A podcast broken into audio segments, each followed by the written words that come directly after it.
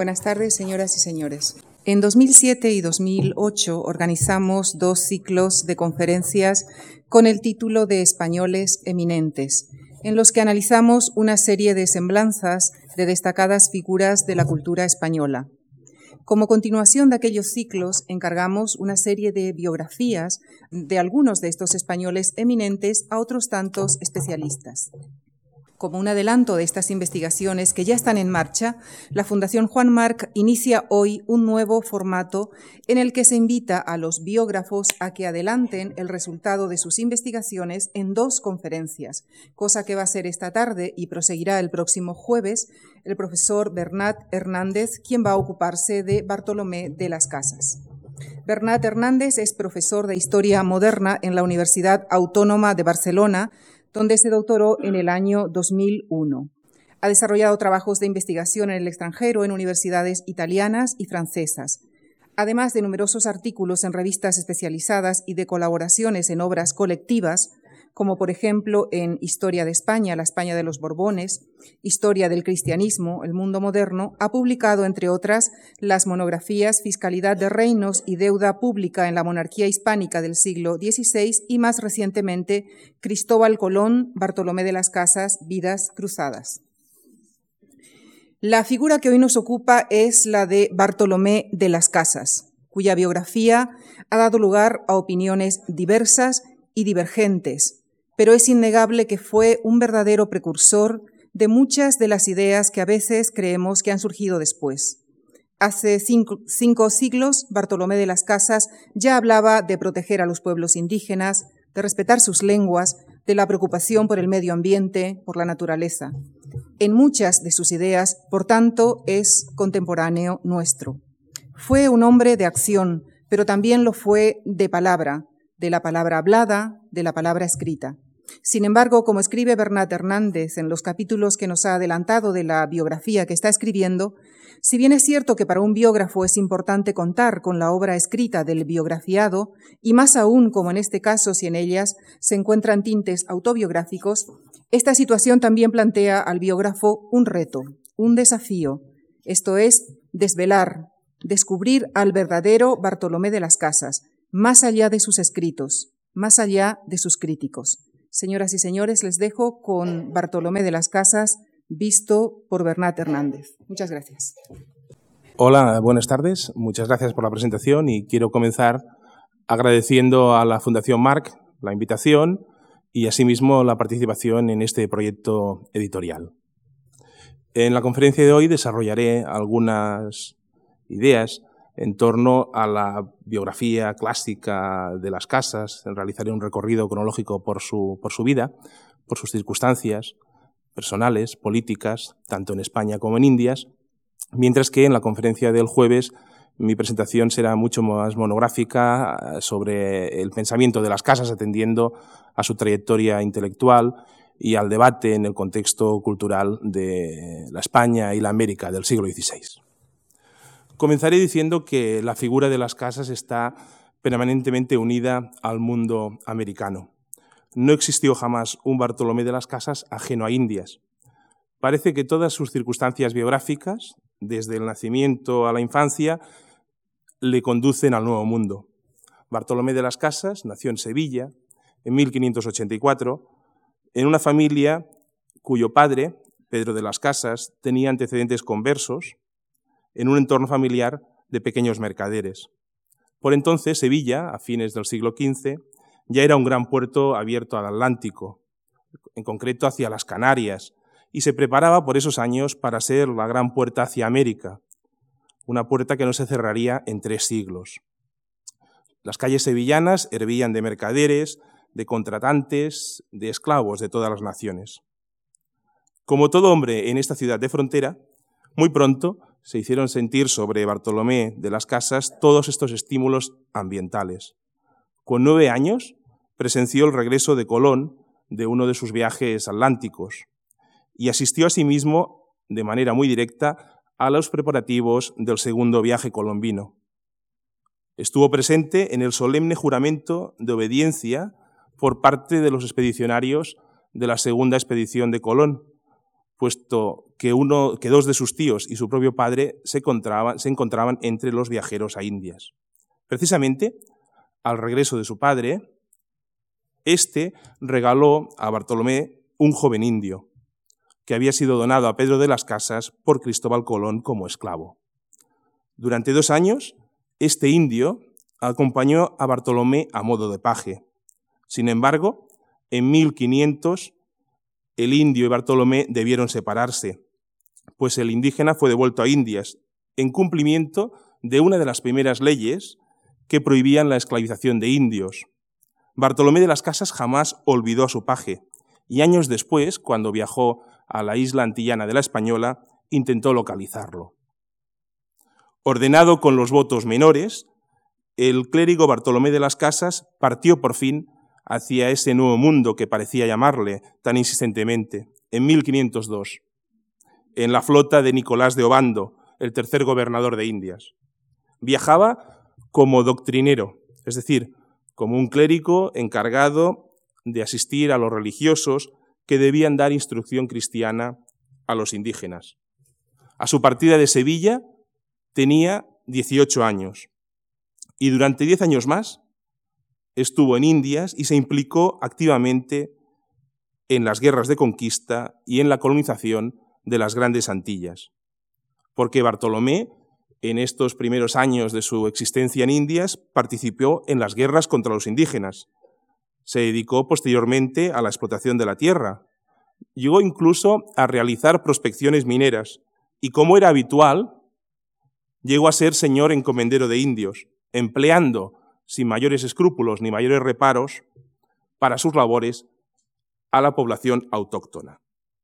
Sin embargo, con el paso del tiempo, de una manera gradual, Bartolomé se fue impregnando del espíritu de injusticia que se respiraba en las grandes Antillas de la época.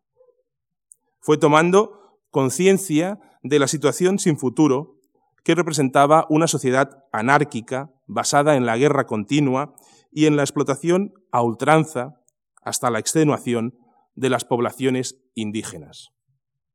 De este modo, el clérigo encomendero Las Casas comenzó a gestar muy pronto una conciencia crítica respecto a la suerte de los indígenas en Indias y respecto al modelo de conquista y de colonización emprendido por la corona española. En esta época, entre 1502 y 1511, una serie de experiencias religiosas golpean la conciencia de Bartolomé de las Casas. Algunos autores han calificado estas experiencias como procesos de conversión. Es cierto que efectivamente podemos seguir una especie de itinerario en términos de espiritualidad de esta conversión de Bartolomé de las Casas. Ante todo, comenzaríamos por una muilía escuchada a Fray Pedro de Córdoba en 1510, un fraile que predicaba a los indios cada domingo y que subyugó a nuestro personaje.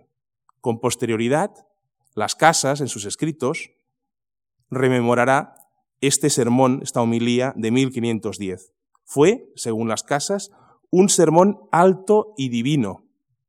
E yo lo oí, e por haberle oído me tuve perfelice. Luego, un año después, estuvo presente en el famoso sermón del cuarto domingo de Adviento, de 1511, que pronunció el dominico Antonio de Montesinos. Este sermón fue un sermón cargado de ira, en el que Montesinos estigmatizaba la manera como los indios eran tratados por los españoles y prohibía conceder a los españoles cualquier absolución en el confesionario mientras no repararan los daños realizados a los indígenas. Esto impresionó vivamente a las casas y comenzó a provocarle serias dudas sobre su papel como encomendero. Pero sin duda, sin duda, las reflexiones más profundas, las que de alguna manera marcarán un antes y un después en la conciencia cristiana de las casas, son las que le suscitarán al propio Bartolomé de las Casas la preparación por él del sermón de Pentecostés del año 1514, que quedó a su cargo. Ahora bien, Sin que sea óbice esta dimensión espiritual en la evolución de las actitudes de las casas, quiero también subrayar otros elementos, otras influencias que operaron sobre las casas y que acabaron por definitivamente mm, orientarle hacia esa crítica hacia esa crítica hacia la corona. Sobre todo, aparte de estos sermones, las casas fue muy influenciado por el ambiente en que vivió y por la pésima situación por la que pasaba la propia iglesia en las Antillas. Una iglesia falta de medios y abocada al fracaso evangelizador.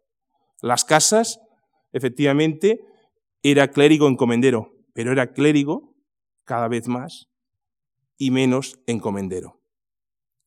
Precisamente, como he dicho antes, las casas había viajado en la flota de Obando de 1502. Como gobernador general, Nicolás de Obando legalizó los repartimientos de indios en 1503 e introdujo el sistema de encomiendas en 1505. Los repartimientos de indios, las encomiendas, fueron dos de los grandes eh, caballos de batalla de las casas, que no cejó en ningún momento de intentar, en ocasiones con éxito, en ocasiones eh, sus, sus acciones acabaron en fracaso, que intentó en todo momento, por tanto, las casas acabar con el sistema de repartimiento y el sistema de las encomiendas. Pero aparte de esta legislación que explotaba al indígena y que parecía consolidar el sistema colonial, Obando también, también llevó a cabo una tarea ingente de reforma eclesiástica en las Antillas. Era algo por lo que también clamaban las casas. Gracias al patrocinio de Nicolás de Obando, se superó esa época conocida por los historiadores como periodo de orfandad de la Iglesia en Indias, en la que la Iglesia no contaba con una dirección firme, adecuada a los retos suscitados por la evangelización y por los propios métodos de conquista. Obando llevó a cabo una reorganización de las tareas eclesiásticas y luchó sin tregua por mejorar la calidad humana del clero implicado en la predicación. Un clero, todavía hay que decirlo, que desde la época de Colón había sido, por, había sido representado por personalidades eh, ciertamente mediocres. En ocasiones mm, nos merecen un juicio ambiguo, como Ramón Pané, que fue conocedor de las lenguas indígenas y que por tanto mostró esa necesidad de acercarse a, los, nuevos neófitos, a estos pueblos que debían ser cristianizados, pero un, clérigo, Pané, que solo tenía como base doctrinal el Paternoster y el Ave María. Las casas, poco, poco comedido en sus afirmaciones, clamaba al cielo en sus escritos ante los abundantes clérigos que, según las casas, eran hombres seglares y mundanos, idiotas y que apenas si saben santiguar, individuos interesados sobre todo en medrar, que habían convertido a las Indias no en tierras de misión, sino en tierras de enriquecimiento. Las casas estaba convencido, hasta tal punto, de que el problema de la Iglesia en Indias radicaba en la poca calidad humana de los clérigos destinados a la misión, a la evangelización, que llegó a afirmar que al margen de la muerte, los españoles no había cosa más que temiesen que un destierro a España, lo que significaba el fin de sus sueños de pujanza y de medro en Indias. De esta manera, aparte de los argumentos espirituales que nos hablan de este proceso de conversión de las casas, Creo que conviene insistir también en esta dimensión más realista de la transformación de las casas, unas casas que nos aparece angustiado por el fracaso de las evangelizaciones, en la misma medida que por la desaparición de las poblaciones autóctonas antillanas. En esta época, en estos primeros años de la estancia de las casas en América, surge así uno de los ejes vertebradores de su pensamiento, la tesis de que la cristianización del indígena, amparado frente a los colonos por la corona, debía ser el auténtico cimiento de la conquista. Y es en este momento también, hacia 1511, 1514, 1516, con diferentes hitos que no, que no voy a enumerar concretamente, y es en este momento, por tanto, cuando también se inscribe la famosa propuesta de las casas que ha dado pie a tanta polémica. En 1516 la recoge por escrito entre los remedios que presenta para solventar la situación en Indias. Su propuesta es que el declive demográfico indígena podía ser solucionado mediante la introducción de esclavos negros en Indias. A partir de esta propuesta, presentada en 1516, sobre las casas se ha cernido una auténtica leyenda negra. No debemos, sin embargo, considerar, considerar, la propuesta de las casas como una aberración. Sabemos, en principio, desde hace años, que no fue en puridad el introductor de la trata africana en Indias, pues existían abundantes autorizaciones de entrada de esclavos desde 1511. La esclavitud contaba con una vieja historia previa en el viejo mundo, amparada a lo largo del siglo XV por repetidas disposiciones pontificias que autorizaban a los portugueses a esclavizar a las poblaciones africanas. Será un hecho habitual en el siglo XVI. Y en 1571, por ejemplo, el Papa Pío V tenía 400 esclavos, especialmente turcos, y tras la victoria de Lepanto recibió el regalo de 558 más. Lo que ocurre es que el proceso iniciado en 1516 de entrada de esclavos africanos en América escapó totalmente a las previsiones del clérigo Las Casas. Las Casas no pensaba en absoluto en sustituir la mano de obra autóctona, sino que entendía que los esclavos debían ser un aporte complementario, al mismo nivel que abogaba por la implantación de colonos peninsulares, y unos esclavos que debían ser tratados de acuerdo con el marco de una tradición esclavista castellana, que se remontaba a la época de las partidas y que contemplaba sobre todo un uso doméstico familiar del esclavo y no tanto intensivo. Asimismo, en cuanto ganó trascendencia la trata de esclavos, hacia 1530, las casas comenzó a manifestar una toma de conciencia contraria respecto a este asunto. Y 20 años después, en la década de 1550, cuando prepara sus versiones últimas de la historia de las Indias, la lectura de autores portugueses le condujeron a un cambio total de actitud. A partir de 1552, las casas hace de la defensa del esclavo negro un objeto más de sus actividades. Creo que esto manifiesta una característica crucial de la personalidad de las casas. Las casas ha sido encomendero y, esclavista, y esto confiere a sus testimonios una carga de culpa y una capacidad de rectificación de las que carecerán muchos de aquellos otros textos que solemos estudiar hoy bajo el rubro de las crónicas de Indias. Pero en todo caso, volvamos a nuestro recorrido cronológico, a 1514, cuando las casas preparaba aquel sermón de Pentecostés. En la preparación de este sermón, leyendo el Antiguo Testamento, quedó impresionado por ciertos versículos del eclesiástico, que le llevaron a concluir la profunda injusticia intrínseca del sistema de la encomienda, de aquellos indios que quedaban en manos de los señores españoles. Decidió liberar a sus indios y también partir hacia Sevilla para defender sus derechos. Estaba dispuesto, en 1514, a comparecer ante el mismísimo rey católico si era necesario. Las Indias no eran, sin embargo, una prioridad para Fernando el Católico en los últimos años de su reinado. Incluso el mismo rey había manifestado un cierto hartazgo ante lo, que consideraba acosos de los dominicos al respecto. Cerca de su muerte, Fernando el Católico, convencido por la beata de Piedraíta de que no moriría hasta que lograra conquistar Jerusalén, se negaba a atender al confesor real Fray Tomás de Matienzo, un importante dominico.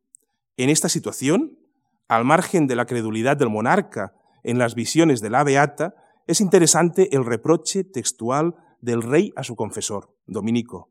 Lo echaba de sí, diciendo que venía con más fin de negociar memoriales que no entender en el descargo de su conciencia. Y es que los dominicos eran un grupo de presión activo. frente a la corona. Para las casas, lo infructuoso de su primer encuentro con el rey católico parecía un cumplimiento de los pronósticos que, había, eh, que le había hecho Fray Pedro de Córdoba, aquel fraile del que había escuchado la homilía en 1510. Fray Pedro de, Pedro de Córdoba había advertido a las casas que mientras el rey Fernando viviere, no habéis de hacer cerca de lo que deseáis y deseamos nada. En realidad, ambos clérigos sabían que los obstáculos para lograr sus propósitos no radicaban tanto en el monarca, sino en el entorno de la corte, en el entorno áulico, personalizado en este tiempo por dos figuras con intereses económicos muy importantes en los negocios de Indias, el arzobispo de Burgos, Rodríguez de Fonseca, y su criatura, el secretario real Lope de Conchillos. Fonseca y Conchillos eran miembros importantes del grupo fernandino, que desde la muerte de la reina católica y durante el breve reinado de Juana y Fernando se había enfrentado acerbamente con el sector isabelino de la corte.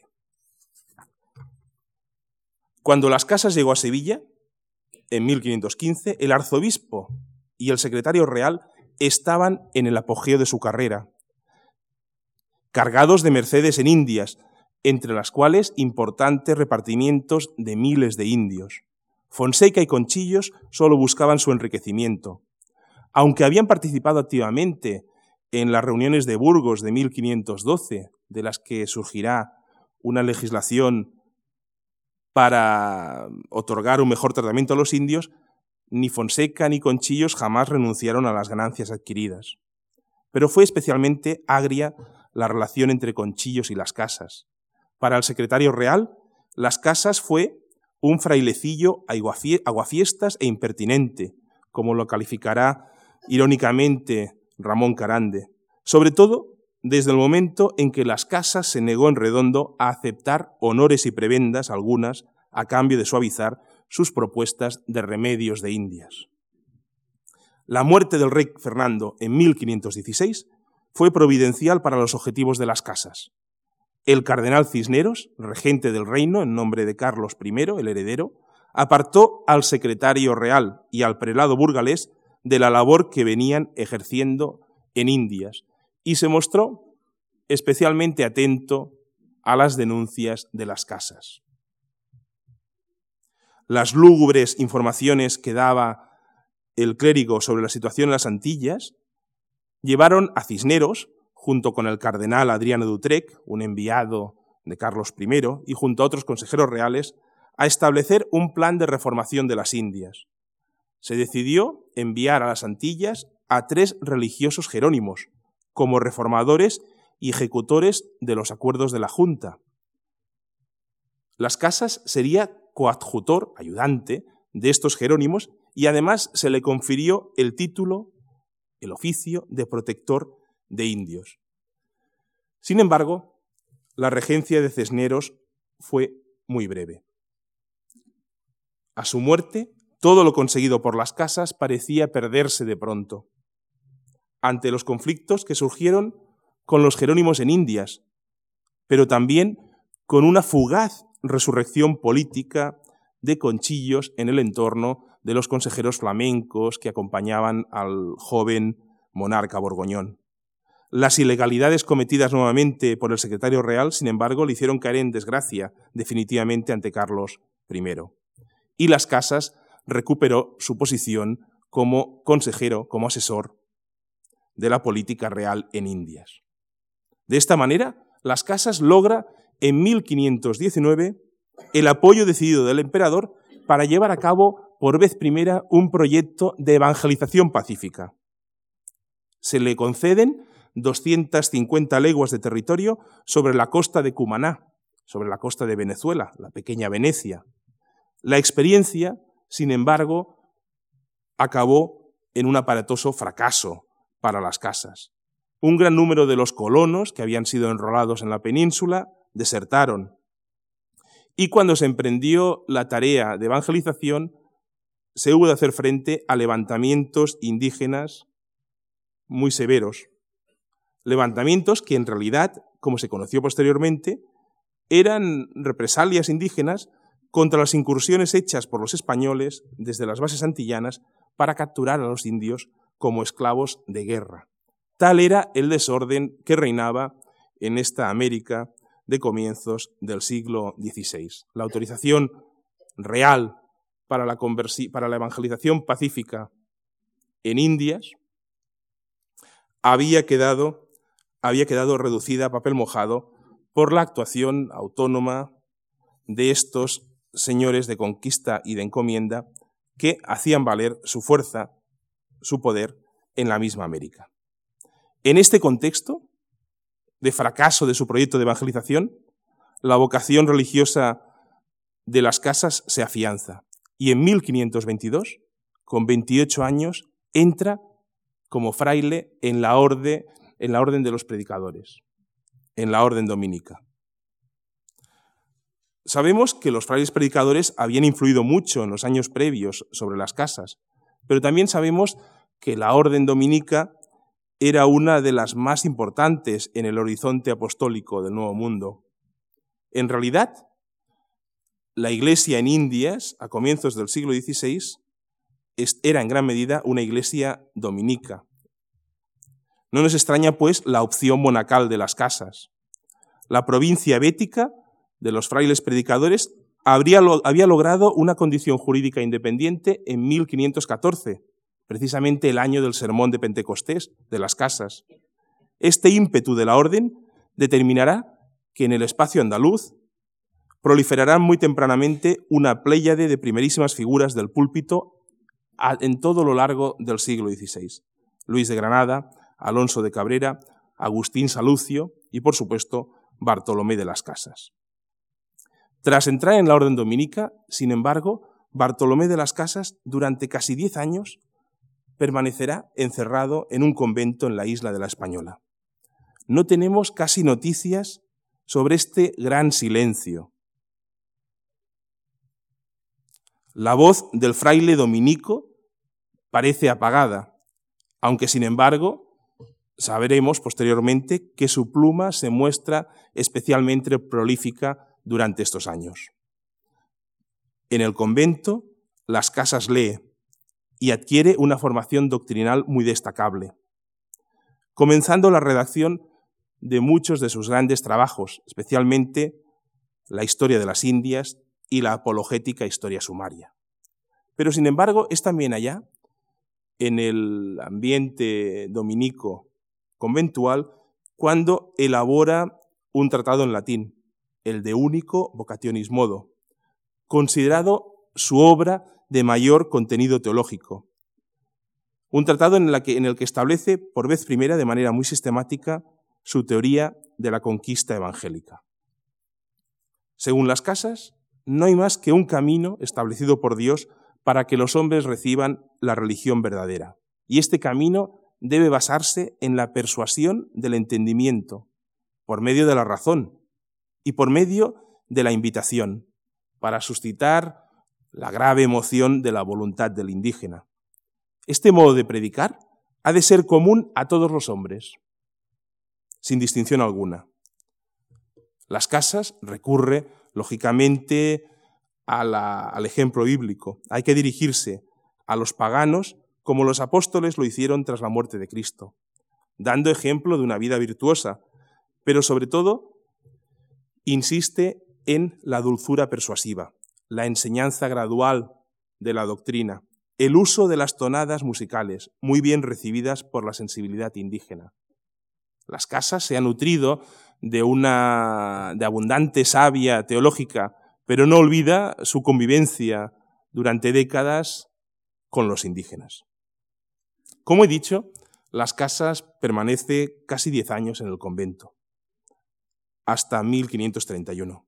Sin embargo, Pese a este gran silencio de las casas, los asuntos de Indias prosiguen activos en la corte durante este, este periodo. Y además, y además se suscitan, se suscitan, se llevan a cabo eh, avances importantes en el gobierno de Indias durante esta época. En 1524, por ejemplo, se crea el Consejo de Indias, un órgano concreto de la monarquía, del entorno del, emperador, para gobernar las Indias. Y la presidencia de este Consejo de Indias recayó en un dominico, García de Loaísa. Loaísa mantendrá esta presidencia de manera interrumpida, pero hasta 1546. Loaísa era un individuo familiarizado con las controversias sobre las Indias, ya que había sido desde 1518 general de la Orden de Predicadores. En su nombramiento influyó sin duda esta familiaridad con los asuntos de Indias, pero también el hecho de que García de Loaiza fuera confesor real, pues los problemas de conciencia que generaron en Carlos V cualquier toma de, decisiones políticas en torno a Indias fueron múltiples. Este primer Consejo de Indias era una entidad ciertamente fantasmal, no tenía una sede estable de reunión, ni tampoco disposiciones concretas sobre su organización. Sin embargo, entre sus pocas, sus escasas competencias claras, estuvo la de la legislación sobre el tratamiento de los indios. García de Loaiza, compañero de hábito de Bartolomé de las Casas, estuvo influido por el criterio del, del fraile Las Casas y puso manos muy pronto sobre el asunto de la protección del indígena. De este modo, en 1526 se dictan una serie de ordenanzas en la ciudad de Granada que intentan acabar con los excesos perpetrados en Indias. En realidad, se optaba por un camino intermedio de conquista y de colonización. En adelante, a partir de 1526, dos religiosos deberían obligatoriamente acompañar las expediciones, pero no se renunciaba a la vía militar, a la vía bélica, ante cualquier tipo de resistencia activa. Tampoco se renunciaba a la encomienda de indios. Las ordenanzas distaron mucho de ser plenamente aplicadas y debieron complementarse con hasta 15 nuevas disposiciones en los años venideros. Esto fue lo sustancial de lo que ocurrió en, los negocios de Indias durante el periodo en que las casas permaneció en el convento en el convento eh, dominico de la Española. En 1531, al poco del retorno del incansable en las casas a sus actividades públicas, se produjo un resurgimiento de las controversias sobre el papel de la corona en el Nuevo Mundo. Las disposiciones de 1526 no habían apagado la llama de la discrepancia, del debate, de la polémica, especialmente a partir de 1534, a causa de los problemas surgidos en la conquista del Perú y la Nueva Granada, y a causa de los intentos de reforma en la Nueva España, los asuntos de Indias volvieron a la palestra pública. Las Casas continuó empeñado en llevar a cabo la evangelización pacífica de los territorios americanos. Y tuvo éxito en esta ocasión, un éxito inmediato. Logró la evangelización pacífica de la tierra de guerra, que gracias a la labor de los frailes dominicos tomará la nueva denominación de la Vera Paz, de la orilla de la paz. En 1537 las casas había obtenido los permisos necesarios de Alonso Maldonado, gobernador de Guatemala, para que una parte del territorio de Guatemala quedara bajo control total de los dominicos y que sólo estos tuvieran acceso a la población indígena, prohibiéndose las incursiones bélicas por parte de los españoles en el territorio que debía ser evangelizado. El experimento evangélico fue un éxito. Sin embargo, Las Casas también era consciente de que su obra en América era una obra reducida en extensión y que debía ser completada con nuevamente el apoyo de la legislación que pudiera surgir de la Corte. De este modo, en 1539, las casas retornaba a la península. Fue a partir de entonces cuando comienza eh, una labor incansable de las casas. Entre 1539 y 1547 se suceden los viajes, los viajes atlánticos. En 1547 eh, las casas regresará definitivamente de Indias a la península y no eh, volverá jamás a pisar tierras americanas. Pero he dicho que el periodo 1539-1547 es especialmente activo en lo que hace referencia a las casas. Y es que las casas, por una parte, logra en 1542 la aprobación por la corona de las leyes nuevas, una legislación eh, muy avanzada que prohibía de manera determinante la esclavización de los indígenas y que llegaba al extremo de suprimir las encomiendas y las casas, como reconocimiento por parte del emperador a los empeños del fraile dominico, es nombrado obispo de la diócesis de Chiapas, recién creada en las tierras de México, en la Nueva España. En realidad, en realidad, las casas, cuando agradecía al emperador la promulgación de las leyes nuevas de Indias, estas leyes que protegían de una manera parecía que ya definitiva al indígena, se encontró con la sorpresa de que el emperador le entregaba una cédula nombrándole obispo del Cuzco, un nombramiento que había sido aconsejado por todo el Consejo de Indias con Loaísa a la cabeza, con García de Loaísa, el presidente, a la cabeza. Sin embargo, las casas rehusó el nombramiento, porque decía que ya hacía muchos años que había renunciado a toda merced. Sin embargo, pese a haber renunciado a la mitra del Cuzco, las casas hubo de aceptar finalmente por obediencia su nombramiento como obispo de Chiapas, ese obispado de nueva creación. La intención del emperador, la intención del Consejo de Indias, era que las casas aplicara en esta diócesis de nueva planta las leyes nuevas. Pero precisamente los intentos de las casas por aplicar estas leyes nuevas en Chiapas condujeron a la revuelta de sus diocesanos españoles, hasta el punto de que las casas debió ordenar, debió, perdón, abandonar prontamente el obispado, mientras sus compañeros dominicos proseguían su obra episcopal. El enfrentamiento entre las casas y los colonos fue extremo y esto condujo la experiencia, digamos, del fracaso del gobierno de su propia diócesis la, violencia suscitada entre los colonos que, llevaron a la, a la, agresión física, a la expulsión del obispo, llevó a las casas a decidir abandonar las Indias y en 1547 emprender el regreso a España para no regresar nunca más, nunca más a los reinos de Indias. La actividad de las casas, la actividad de las casas en la corte fue, como he dicho anteriormente, eh, incansable.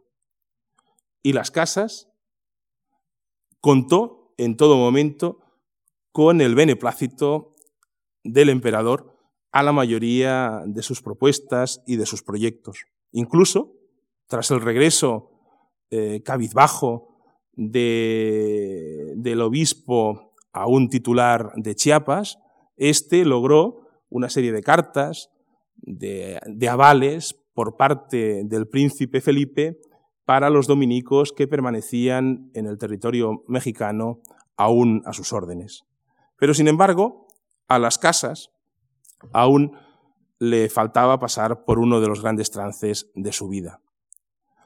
Si su labor en Indias su labor episcopal en Indias había sido en parte un fracaso, esto era debido a la mala recepción que tuvieron las leyes de 1542 entre los encomenderos y los conquistadores indianos. Si en la Nueva España el asunto se había saldado con la, con la, retirada de las casas, en el Perú estalló la rebelión abierta. Los, los, conquistadores, los señores de encomiendas, asesinaron al virrey y se inició, se inició una guerra civil que tardó años en ser sofocada. En 1550, la corona, la monarquía, volvió a convocar una junta para considerar hasta qué punto debía reorientarse la política de la corona en Indias. En realidad, la junta que se convoca en Valladolid en 1550 y que prosigue hasta 1551 eh, era una junta que trataba sobre algunas cuestiones que ya habían sido superadas, que ya habían sido eh, de alguna manera eh, apaciguadas por las actuaciones del príncipe Felipe. Por ejemplo, las, leyes nuevas de 1542 refrendadas sobre todo en 1543 en lo que se refería a la supresión de las encomiendas, habían sido rectificadas. Las encomiendas habían sido nuevamente autorizadas por la monarquía en un intento de contentar a unos conquistadores que habían llegado a alzarse en armas. En todo caso, la Junta de Valladolid de 1550 ha, ha hecho historia y ha pasado realmente a ser considerada como uno de los momentos de debate más crucial, no ya únicamente sobre el trato del indígena en Indias, sino sobre la injusticia o la justicia de la guerra de conquista y de la guerra en general. Y debemos ser precavidos a la hora de analizarla. En la Junta de Valladolid de 1550-1551 no podemos dejarnos deslumbrar por la presunta épica de una denodada lucha entre el bueno y el malo. El bueno, las casas, el malo, Juan Ginés de Sepúlveda. La lucha entre el bien y el mal es algo metahistórico. En realidad, se trataba sencillamente de retomar desde unos mismos, unos idénticos criterios cristianos, compartidos por Sepúlveda y por las casas, retomar el asunto de la justicia que existía a la corona en su empresa americana y cómo debían ser tratados los indios. Las posiciones de las casas son conocidas. La evangelización pacífica. Las posiciones de Ginés de Sepúlveda han sido desvirtuadas, han sido simplificadas hasta, hasta extremos inconcebibles. Y para comprender la postura belicista, digámoslo así, permítanme eh, lo sintético del adjetivo, aún incorrecto, para comprender la postura belicista de Juan Ginés de Sepúlveda, yo creo que conviene situarla en su trayectoria intelectual, pero también en la trayectoria europea del momento. Ante todo, Ginés de Sepúlveda no era un advenedizo. ¿eh? Y sobre todo, una persona con una sólida formación política, jurídica. Era un humanista, una persona, por tanto, muy ligada a los avances culturales del Renacimiento, pero sobre todo las reflexiones que hace Sepúlveda sobre la necesidad y la licitud de la guerra de conquista se hacían eco de la efervescencia intelectual de la Europa de este momento. Y en este momento, a mediados del siglo XVI, la guerra era un problema de actualidad acuciante. En realidad, las casas había eh, trabajado había reflexionado sobre la guerra de conquista desde los años 30 y mantenía íntegros, sin cambios, la mayor parte de sus argumentos. Pero hemos de ir hacia 1530, cuando explicaba en Bolonia, en el Colegio de San Clemente, fundado por el cardenal Albornoz, donde estudiaba un selecto grupo de jóvenes españoles, el derecho que asistía a la guerra a los príncipes cristianos. En 1530, las, eh, Sepúlveda defendía el derecho a la guerra no por una controversia con otros teólogos, sino como un sentimiento que experimentaba el propio, el propio Ginés de Sepúlveda de pánico, de preocupación ante un cierto pacifismo que corría en la Europa cristiana en un momento en que se intensificaban los avances de la media luna. en Bolonia, entre los jóvenes estudiantes españoles del Colegio de San Clemente en los años 30 y después en los años 50, volveré a reafirmar estas, estas, estas, estas argumentaciones, fue testigo de una grave crisis de conciencia entre los jóvenes. Poquísimos de ellos tenían la intención de abrazar la carrera militar, pese a que la cristiandad, recordaba Sepúlveda, se encontraba en guerra contra los turcos, y muchos jóvenes optaban por una actitud pacifista, sosteniendo que toda guerra, incluso la defensiva, resultaba contraria a la religión católica. Cuando las casas, cuando las casas defiende un pacifismo a ultranza, Ginés de Sepúlveda le responde con la evidencia de la guerra necesaria de acuerdo con determinadas condiciones. En realidad, mientras Ginés de Sepúlveda se esforzaba en un esfuerzo de oratoria en exponer sus planteamientos ante la Junta de Valladolid, las casas leía largos y complejos textos. El debate se prolongó meses, se paró, se retomó en 1551. No se llegó a acuerdo alguno. El emperador, el príncipe Felipe, acabaron por pedir a los miembros de la Junta, a los visores, a los árbitros del encuentro, que le hicieran llegar por escrito, de manera individualizada, sus opiniones. Consideraremos estas cuestiones en la conferencia del jueves.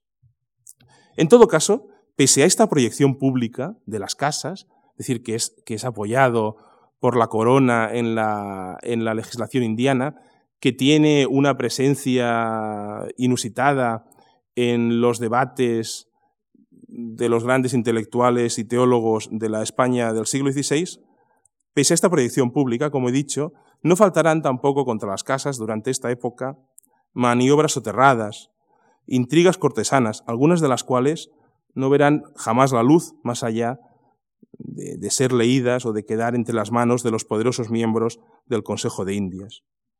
Entre todas estas intrigas, sin duda, será mayúscula las que se recogen en un escrito eh, llegado del Nuevo Mundo, escrito por un fraile franciscano, contra un Las Casas que a la sazón contaba ya con 70 años.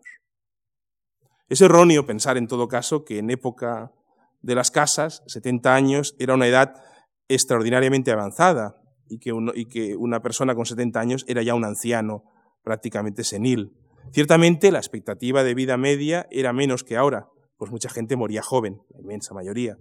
Pero muchos contemporáneos de las casas tuvieron o alcanzaron más de 75 años cuando murieron. Diego de Deza, Gonzalo Fernández de Oviedo, llegaron a 79, el cardenal Cisneros, Juan de Zumárraga, 80 años.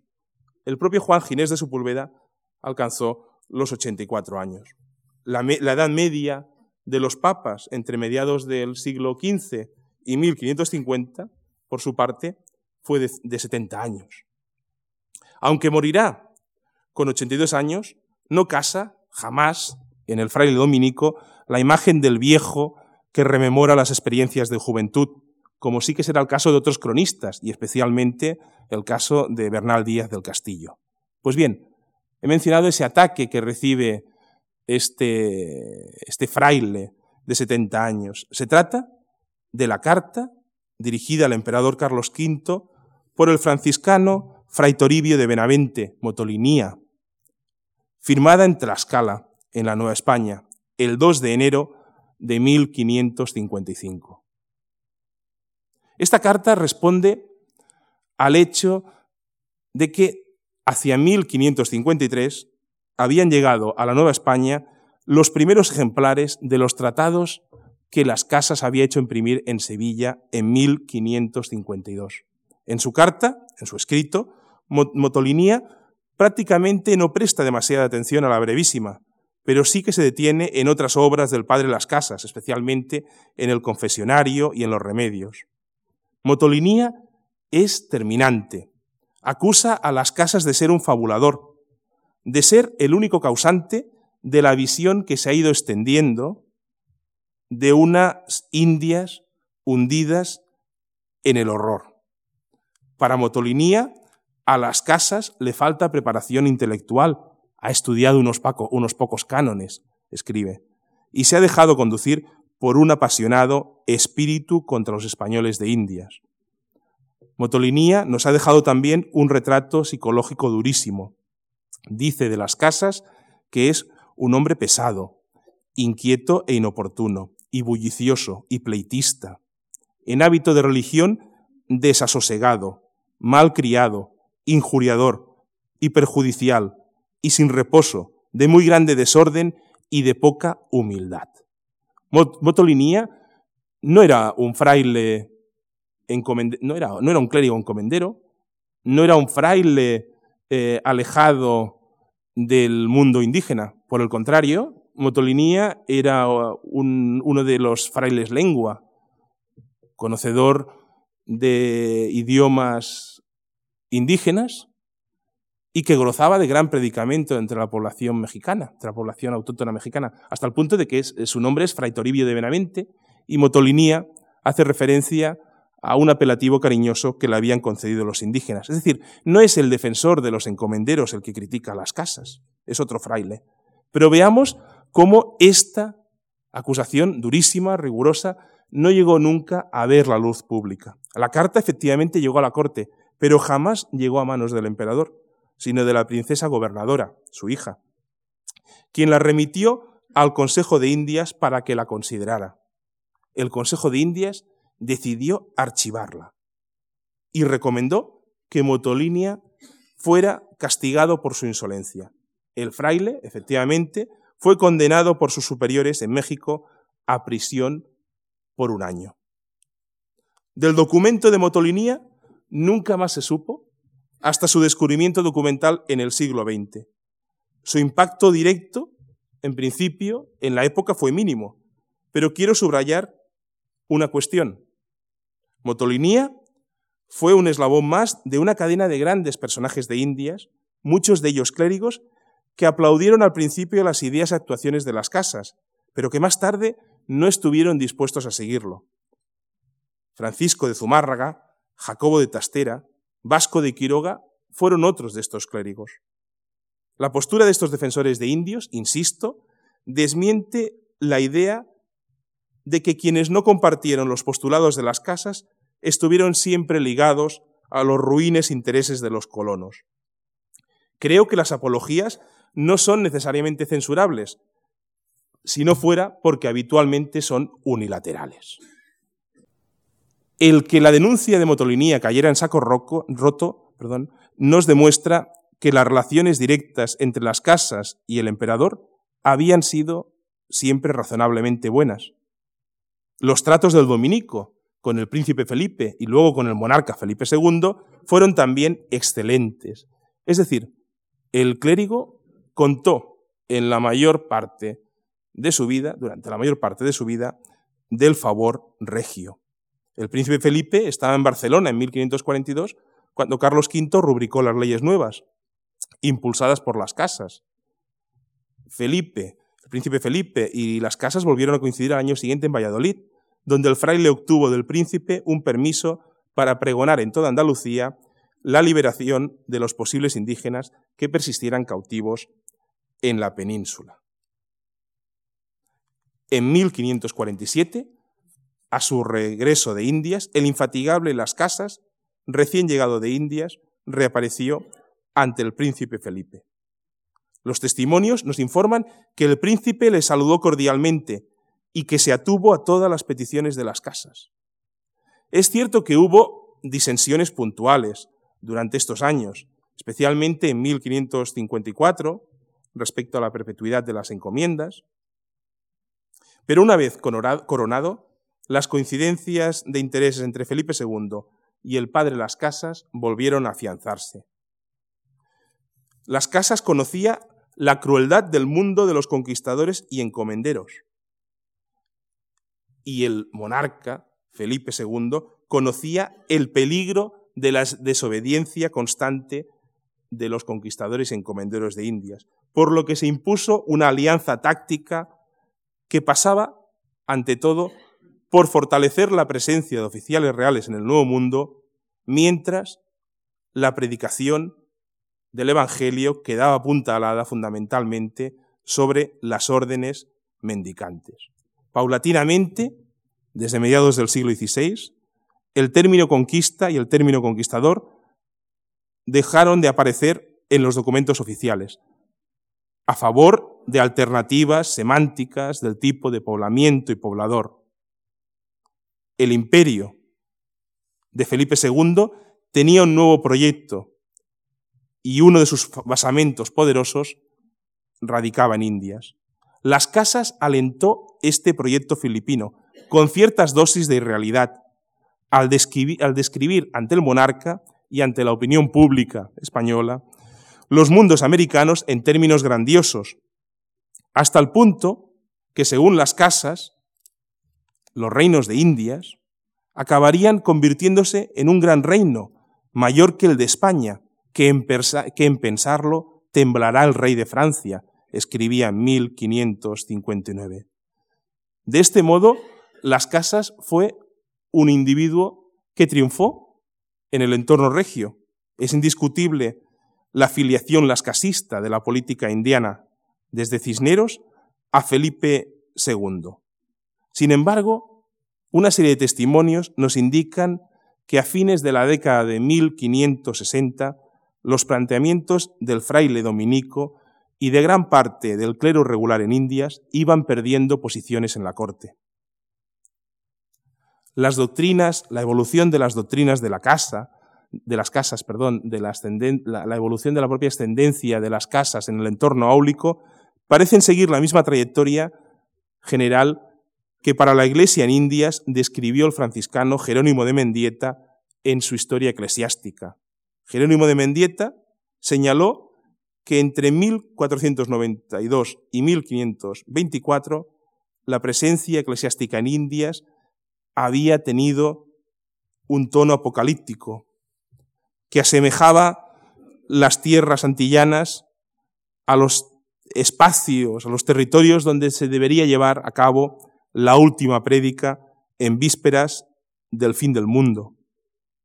Eran las mismas tierras, los mismos episodios que habían angustiado a las casas. Sin embargo, señalaba Jerónimo de Mendieta, entre 1524 y 1564 el respaldo favorable de la corona a las distintas órdenes mendicantes había llevado a la Iglesia en Indias a una edad de oro, que se había prolongado durante 40 años. Sin embargo, conquistado el Perú, descubiertas, descubiertos los filones de plata de las minas del Potosí, comenzando a hacerse evidente el uso masivo de mano de obra indígena en las explotaciones mineras, parecía que la corona había cesado en su política de protección del indígena. Precisamente este periodo de decadencia que señalaba Mendieta de la Iglesia en Indias, comenzado en 1564, se aproximaba mucho, muchísimo, coincidía prácticamente con la fecha de la muerte de, Bartolomé, de las Casas en 1566. Sin embargo, las Casas, al filo de los 80 años, continuaba infatigable en sus denuncias y en sus propuestas de remedios a Indias. Lo que ocurre es que en la década de 1560 las Casas orientó gran parte de sus esfuerzos políticos e intelectuales en clave peruana. Entre 1561 y 1564 escribió dos tratados, uno sobre los tesoros, el otro sobre las doce dudas, que fundamentalmente se referían al ámbito del Perú, mientras toda su obra anterior prácticamente radica en torno, pivota en torno a la Nueva España. Son tratados que no se imprimirán en vida de las casas, pero que hizo llegar al Consejo de Indias en 1565. El andariego Bartolomé de las Casas jamás había pisado los territorios del Perú. Había hecho dos intentos de acogerse a la oleada de soldados y frailes que se encaminaban hacia Sudamérica, pero habían sido empeños frustrados. Las casas, sin embargo, mostraba una preocupación desde, desde hacía años por los excesos llevados a cabo por los conquistadores en el sometimiento del Tahuantinsuyo, del imperio de los incas. Los últimos escritos de las casas, referidos al Perú, fueron de una gran radicalidad y plantearon en términos imposibles de asumir para la monarquía la necesidad de que los conquistadores e incluso el monarca restituyera todos aquellos reinos y todas las riquezas arrebatadas por guerra injusta a sus dueños legítimos, a los descendientes de los emperadores incas. Estos posicionamientos doctrinales, que sólo circularon y escandalizaron al entorno privado del Consejo de Indias, coincidieron asimismo con un rebrote de las propuestas de las casas sobre la negación de la absolución a los implicados en crímenes contra los indígenas. Es lo que se ha conocido como la campaña del confesionario en los Andes. Los frailes se negaron a conceder absoluciones en el lecho de muerte a aquellos españoles implicados en robos o abusos sobre los indios. Hace muchos años, un historiador, Guillermo Loman Villena, recogió las conmovedoras y patéticas cláusulas dictadas in extremis por los conquistadores, por los colonos, buscando, mediante las mandas testamentarias, resarcir unos crímenes que, como ellos mismos decían amargamente, desconocían. Las casas moriría en los extramuros de Madrid, en el convento de Nuestra Señora de Atocha, el 18 de julio de 1566. Tenía 82 años. Cinco días antes de morir, continuaba enfrascado en la presentación de memoriales al Consejo de Indias y en aproximaciones tácticas a varios consejeros para llevar a buen puerto, de nuevo, sus propuestas de remedio de los grandes males de Indias, aunque esta vez singularizando obsesivamente la situación inasumible para su conciencia del Perú. Las Casas no pudo conocer las repercusiones formidables de sus últimas acciones. Sin embargo, un lustro después de su muerte, en el año 1571, en los lugares más distantes del planeta, una serie de acontecimientos giraron de nuevo sobre la obra de nuestro autor. En Frankfurt, en 1571, se publicó el Tratado de Regia Potestate de, Fray Bartolomé de las Casas, cuyo original autógrafo ha desaparecido. En el Perú, ese mismo año, el 16 de marzo, un personaje anónimo firmaba en el Valle del Yucay, a cuatro leguas de la ciudad del Cuzco, un parecer contra el padre Las Casas, con la intención de anular todo lo que éste había propuesto sobre el gobierno de Indias y respecto al trato a los indígenas. También, a partir de ese mismo mes de marzo de 1571, el virrey del Perú, don Francisco de Toledo, ordenó que se recogieran todos los ejemplares de los tratados que había impreso el padre Las Casas en Sevilla en 1552 y que circularan por el Perú. En diciembre de 1571, rompiendo con la tónica que le había caracterizado, el propio rey Felipe II escribe al virrey del Perú aprobando la requisa de los libros impresos, en términos incuestionables. Está bien lo que habéis hecho, y le ordena, acabaréis de recogerlos. Finalmente, también en 1571, cinco años después de la muerte de las casas, por real cédula, dirigida al presidente de la Chancillería de Valladolid, el día 3 de noviembre de 1571, el rey Felipe II ordena que se recojan todos los escritos, libros y papeles que el padre Las Casas había depositado por legado testamentario en el Colegio de San Gregorio de Valladolid. Por vez primera, de manera casi unánime, en Indias como en la corte, el poder daba las espaldas al padre Las Casas. Sus obras fueron recogidas y con el paso de los años censuradas y prohibidas. Muchos de sus manuscritos y papeles no se publicarían hasta el siglo XIX. ¿Qué asuntos trataban estos escritos del fraile dominico y cuán peligrosos eran? Es una pregunta a la que intentaré responder en nuestra conferencia del próximo jueves. Hasta entonces, muchas gracias por su atención.